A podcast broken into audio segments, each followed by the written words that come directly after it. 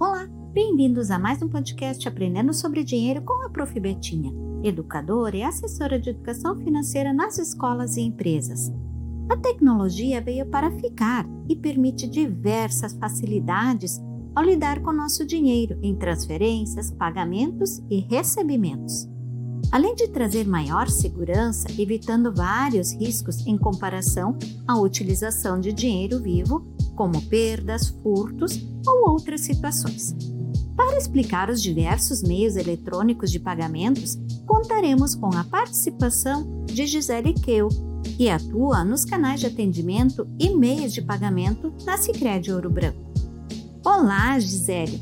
Cuidar das finanças e usar os meios digitais traz maior economia de tempo e permite acompanhar as transações financeiras. Afinal, o que muda e o que permanece em relação aos meios eletrônicos? Quais são esses meios? Olá, Prof. Betinha e a todos que nos ouvem. Fico muito feliz em poder explicar um pouco para vocês a respeito dos meios eletrônicos de pagamentos do Banco Central. Então, o que são TECs, DOCs, TEDs e PICs? Essas siglas ou palavras são meios eletrônicos de transferências de recursos realizadas entre contas de pessoas jurídicas ou físicas, criados e fiscalizados pelo Banco Central. O DOC é o documento de ordem de crédito e a TEC, que possivelmente você pouco ouviu falar, é a transferência especial de crédito, usada por empresas para pagamento de salários e benefícios aos funcionários.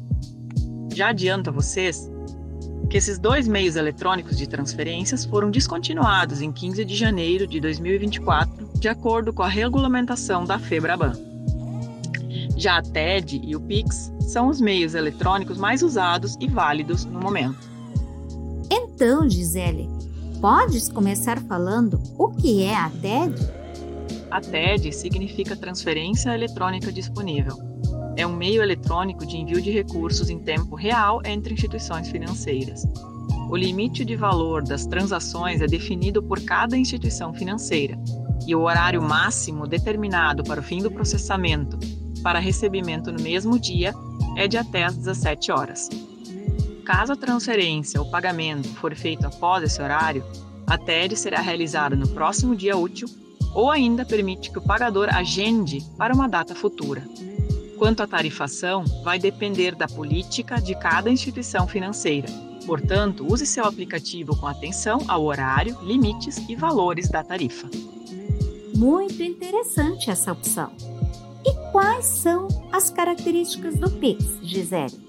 O Pix é o pagamento instantâneo brasileiro mais usado atualmente, pela sua facilidade e agilidade, em que os recursos são transferidos entre contas correntes ou poupanças, em poucos segundos ele não tem limite de horário, ou seja, é possível transacionar 24 horas por dia, 7 dias por semana. No Pix, você não precisa necessariamente saber os dados bancários da pessoa, apenas informa a chave Pix para a qual quer transferir e pronto.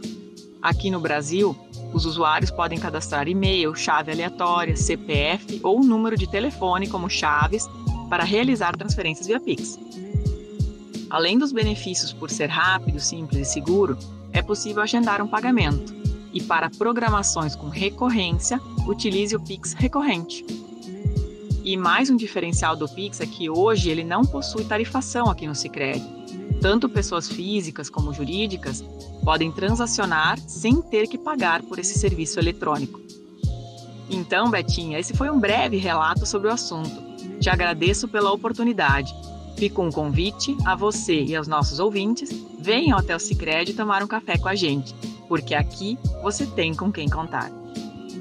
Muito obrigada, Gisele, por podermos contar contigo, por nos atualizar sobre os meios de pagamentos e suas particularidades. Utilize sempre os meios de forma segura e siga fazendo boas escolhas, cuidando bem de suas finanças.